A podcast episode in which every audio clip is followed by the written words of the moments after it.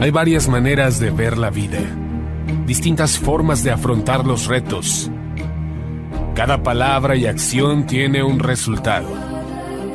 Crisis o cambio. Imposibilidad u oportunidad. Derrota o victoria.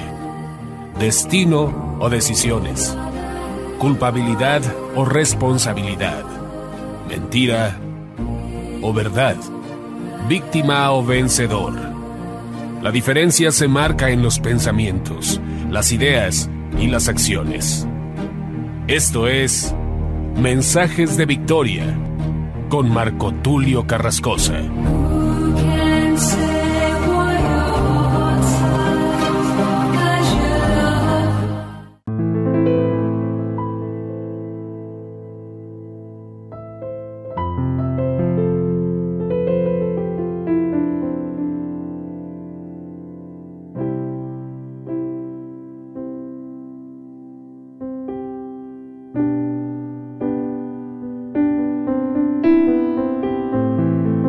Hermanos y amigos, qué gusto saludarles nuevamente a través de la radio, a través de internet. Hoy les estoy compartiendo el episodio número 9 de la serie El poder y la dimensión de lo profético. Haciendo un recorrido en la vida y el ministerio de Juan el Bautista, nos encontramos con una frase poderosa. Y es así como he llamado a este episodio número 9. Lo he titulado De los nacidos de mujer, nadie mayor que el profeta Juan. Esta frase la dice Jesús. Vamos a ir rápidamente a lo que dice Mateo capítulo 11. Mateo 11 versículo 1 en adelante dice, Cuando Jesús terminó de dar estas instrucciones a sus doce discípulos, se marchó de allí a enseñar y anunciar el mensaje en los pueblos de la región. Luego dice en el versículo 2, hablando precisamente de Juan el Bautista y los mensajeros, o bien sus mensajeros. Versículo 2 declara, Juan estaba en la cárcel. Recordemos que Herodes el tetrarca lo mandó encarcelar. Esto lo compartía en el episodio anterior, el episodio número 8. Juan estaba en la cárcel, oyó hablar de los hechos de Jesús, o los hechos de Cristo, o bien los hechos del Mesías, y le envió unos discípulos suyos para que le preguntaran, ¿eres tú el que tenía que venir o debemos esperar a otro? Versículo 4. Jesús les contestó, regresen a donde Juan y cuéntenle lo que ustedes están viendo y oyendo. Los ciegos ven, los cojos andan, los leprosos quedan limpios, los sordos oyen, los muertos resucitan y a los pobres se les anuncia la buena noticia. Y felices aquellos para quienes yo no soy causa de tropiezo. Versículo 7.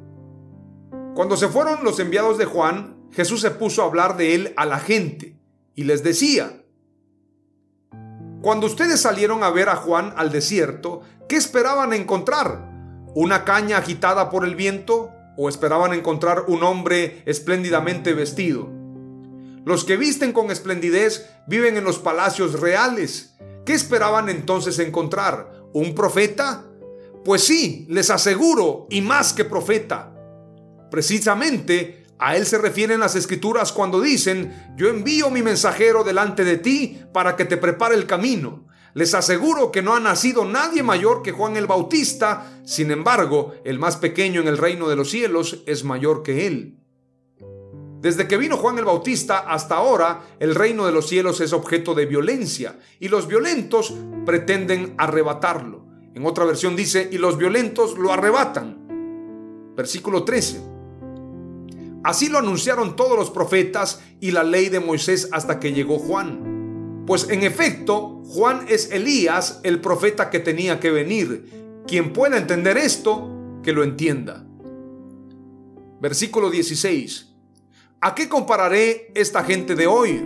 Puede compararse a esos niños que sentados en la plaza interpelan a los otros diciendo, hemos tocado la flauta para ustedes y ustedes no han bailado.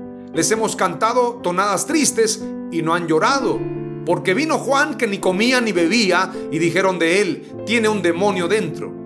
Pero después vino el Hijo del Hombre que come y bebe y dicen, ahí tienen a uno que es lotón y borracho, amigo de andar con recaudadores de impuestos y gente de mala reputación, pero la sabiduría se acredita por sus propios resultados.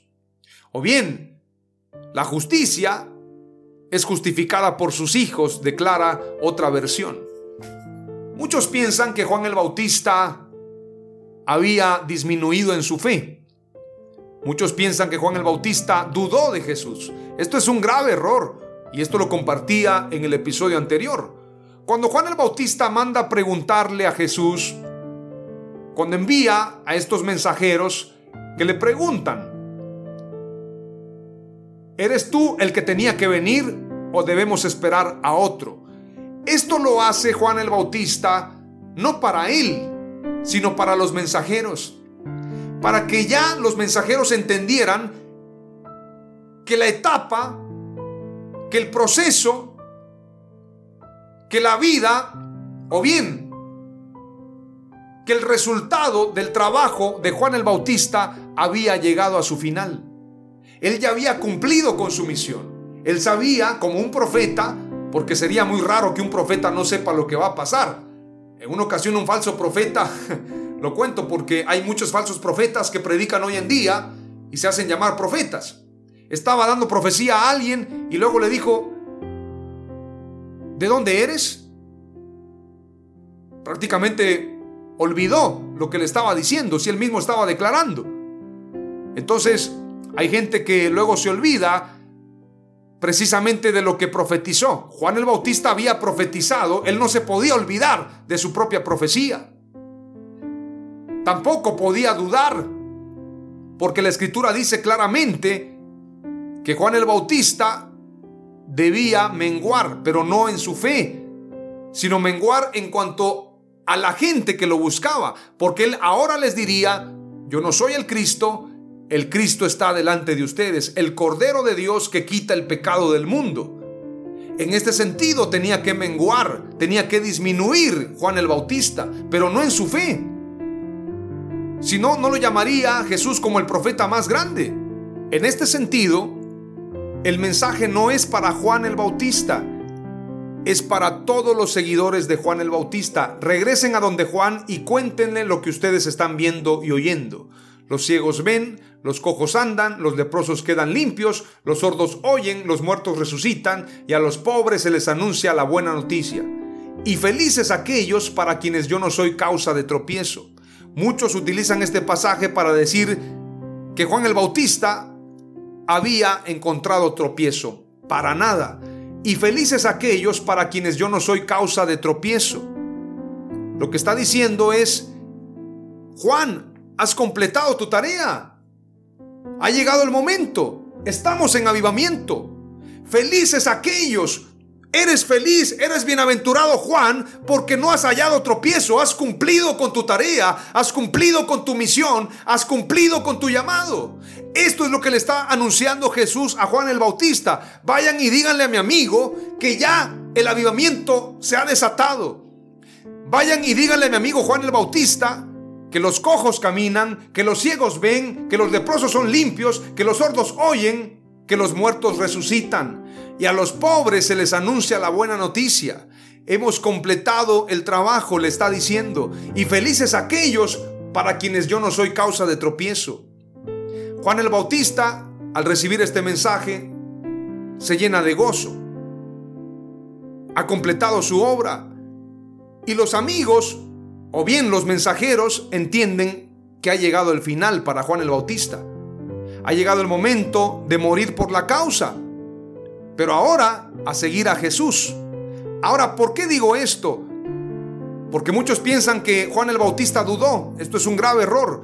¿Por qué lo digo? Porque hay concordancia con lo que dice Lucas 10:23 y San Juan capítulo 3. Ahora voy a darle lectura.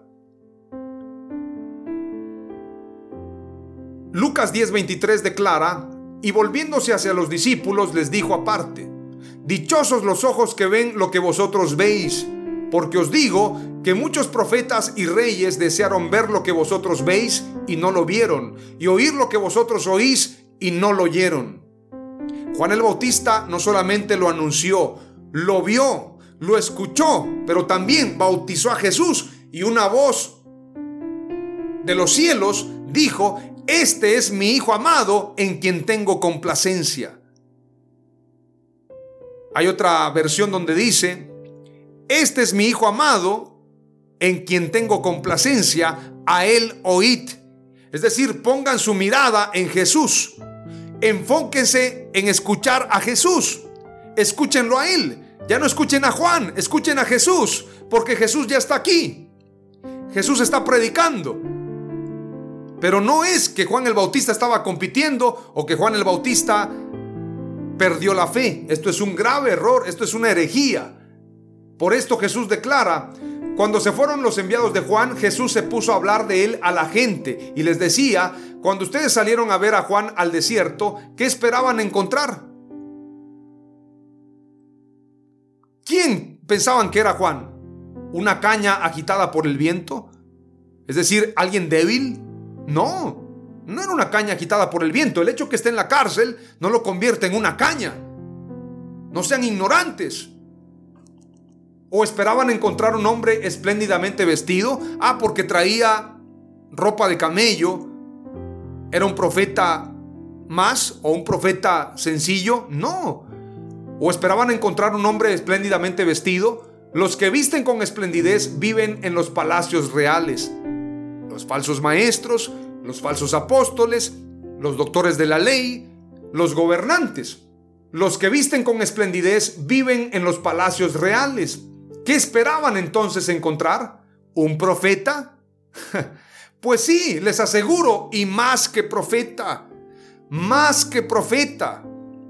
Precisamente a él se refieren las escrituras cuando dicen, yo envío mi mensajero delante de ti para que te prepare el camino. Les aseguro que no ha nacido nadie mayor que Juan el Bautista, sin embargo, el más pequeño en el reino de los cielos es mayor que él. No con esto está diciendo que Juan el Bautista no tiene herencia en los cielos. Hay otros que han tergiversado este pasaje. Lo que está diciendo es que pongan su mirada en las cosas de arriba. No hay nadie más grande que Juan. El profeta más grande fue Juan el Bautista. Pero en el cielo, es decir, todos ustedes pueden ser más grandes si ponen su mirada precisamente en Jesús. Dice claramente, vuelvo a repetirlo para que puedan digerirlo. Les aseguro que no ha nacido nadie mayor que Juan el Bautista. Sin embargo, el más pequeño en el reino de los cielos es mayor que él. Es decir, los salvos, los nacidos de nuevo, son más grandes que cualquiera en la tierra, pero pone como ejemplo a Juan el Bautista. Es decir, los que nacemos de nuevo, los que estaremos en el reino de Dios, seremos aún más grandes, porque naceremos de nuevo. Sin embargo, el más pequeño en el reino de los cielos es mayor que él. Esto habla precisamente de ser nuevas criaturas, de ser transformados. Porque el enfoque era ese, precisamente, el nuevo nacimiento. El bautismo es para nacer de nuevo. Y las personas que nacen de nuevo tienen una herencia en los cielos. Esto es lo que está hablando precisamente Jesús. ¿Y por qué lo digo? Vayamos a lo que dice San Juan capítulo 3, versículo 22. Este es el mensaje de Juan el Bautista. Después de esto, Jesús fue con sus discípulos a la región de Judea. Se detuvo allí algún tiempo con ellos y bautizaba a la gente. Juan estaba también bautizando en Ainón, cerca de Salín. Había en aquel lugar agua en abundancia y la gente acudía a bautizarse, pues Juan aún no había sido encarcelado. Es decir, antes de haber sido encarcelado, Juan estaba trabajando, por esto los pongo en contexto. Surgió entonces una discusión entre los discípulos de Juan y un judío acerca de los ritos purificatorios. La discusión era con los discípulos de Juan y un judío acerca de los ritos purificatorios, no acerca del bautismo. Con este motivo se acercaron a Juan y le dijeron, Maestro, el que estaba contigo en la otra orilla del Jordán y en cuyo favor diste testimonio, ahora está bautizando y todos se van tras él. Juan respondió, el ser humano solo puede recibir lo que Dios quiera darle. Ustedes mismos son testigos de lo que yo dije entonces. No soy el Mesías, simplemente he sido enviado como un precursor. Juan respondió, El ser humano solo puede recibir lo que Dios quiera darle. Ustedes mismos son testigos de lo que yo dije entonces. No soy el Mesías, simplemente he sido enviado como su precursor. La esposa pertenece al esposo. En cuanto al amigo del esposo, el que está junto a él lo escucha y se alegra extraordinariamente al oír la voz del esposo. Por eso, en este momento mi alegría se ha colmado. Juan estaba alegre. Juan no estaba compitiendo con Jesús. Juan no estaba preocupado, estaba muy alegre porque se había completado una de las primeras etapas de lo que él había preparado. Él preparó el camino por fases. La fase 1 se había completado, bautizó a Jesús. La fase 2, ahora Jesús estaba bautizando. La fase 3, había un gran avivamiento. Y hay un momento cuando Él les dice, ¿saben qué? Vayan con Jesús, ya no vengan conmigo. Yo solamente soy un precursor. Toda la gloria es para Jesús. Esto es lo que deberían hacer aquellos que dicen que están predicando la verdad. El enfoque es darle la gloria a Jesús. Versículo 30.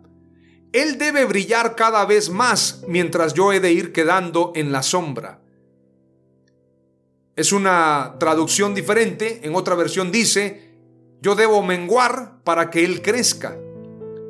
Él debe brillar cada vez más mientras yo he de ir quedando en la sombra. Y luego sigue hablando Juan el Bautista o Juan el Profeta y declara, el que viene de lo alto está por encima de todos. Es decir, Jesús está por encima de todos, incluyéndome a mí. El que tiene su origen en la tierra es terreno y habla de las cosas de la tierra. El que viene del cielo está por encima de todos y da testimonio de lo que ha visto y oído, sin embargo nadie acepta su testimonio. El que acepta su testimonio reconoce que Dios dice la verdad, porque cuando habla aquel a quien Dios ha enviado, es Dios mismo quien habla, ya que Dios le ha comunicado plenamente su espíritu. El Padre ama al Hijo y ha puesto todas las cosas en sus manos.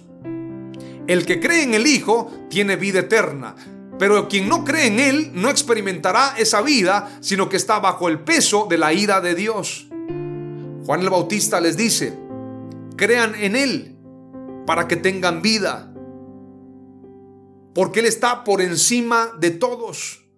El que viene del cielo está por encima de todos. Pongan su mirada en Él. Juan el Bautista estaba muy alegre, muy contento. Y es lamentable que muchos cuando leen la Biblia la leen con separaciones de textos o bien con títulos que hacen que la gente solamente lea un texto fuera de contexto, para luego usarlo como pretexto, como lo he dicho muchas veces. Cuando leemos la Biblia hay que leerla de manera integral. Juan el Bautista está hablando en el versículo 22 y sigue hablando en el versículo 31. Por esto Juan el Bautista no podía dudar. Él sabía que Jesús es el Hijo de Dios, que Jesús es el Mesías, que Jesús es el Dios Todopoderoso. Por esto dice, el Padre ama al Hijo y ha puesto todas las cosas en sus manos. Todo, todo el poder, toda la gloria, toda la alabanza. Por esto la escritura dice, este es mi Hijo amado en quien tengo complacencia, a él oíd. La mirada puesta en él y no en Juan el Bautista. Cuando la gente dice, escúchenme a mí, yo soy el apóstol, yo soy el profeta, yo soy el padre espiritual, están engañados. El verdadero predicador dice, no soy yo, a Dios sea la gloria, no a nosotros, sino a Dios sea la gloria. Lo que dice su palabra, no lo que digo yo. Por esto Juan el Bautista declara, porque cuando habla aquel a quien Dios ha enviado, es Dios mismo quien habla, ya que Dios le ha comunicado plenamente su espíritu. Es decir, toda la plenitud de Dios está en Jesús. El Padre ama al Hijo y ha puesto todas las cosas en sus manos. El que cree en el Hijo tiene vida eterna. Pero quien no cree en Él no experimentará esa vida, sino que está bajo el peso de la ira de Dios. Esto lo declara Juan el Bautista debemos darle el crédito o bien reconocer que Dios habló a través de Juan el Bautista en este pasaje. Quienes no lo dimensionan no entienden el trabajo y el ministerio de Juan el Bautista. Quedémonos con lo que dijo Jesús. Cuando dice un profeta, pues sí, les aseguro, y más que profeta, de los nacidos de mujer, no ha nacido nadie mayor que Juan el Bautista. Hoy te comparto tres palabras clave del episodio número 9 titulado De los nacidos de mujer, nadie mayor que el profeta Juan. Número uno, Juan el Bautista fue más que un profeta. Número dos, no hubo ni habrá otro profeta más grande que Juan. Y número tres, Juan el Bautista es el profeta Elías que vendría de nuevo. En el nombre de Jesús, amén. Aleluya.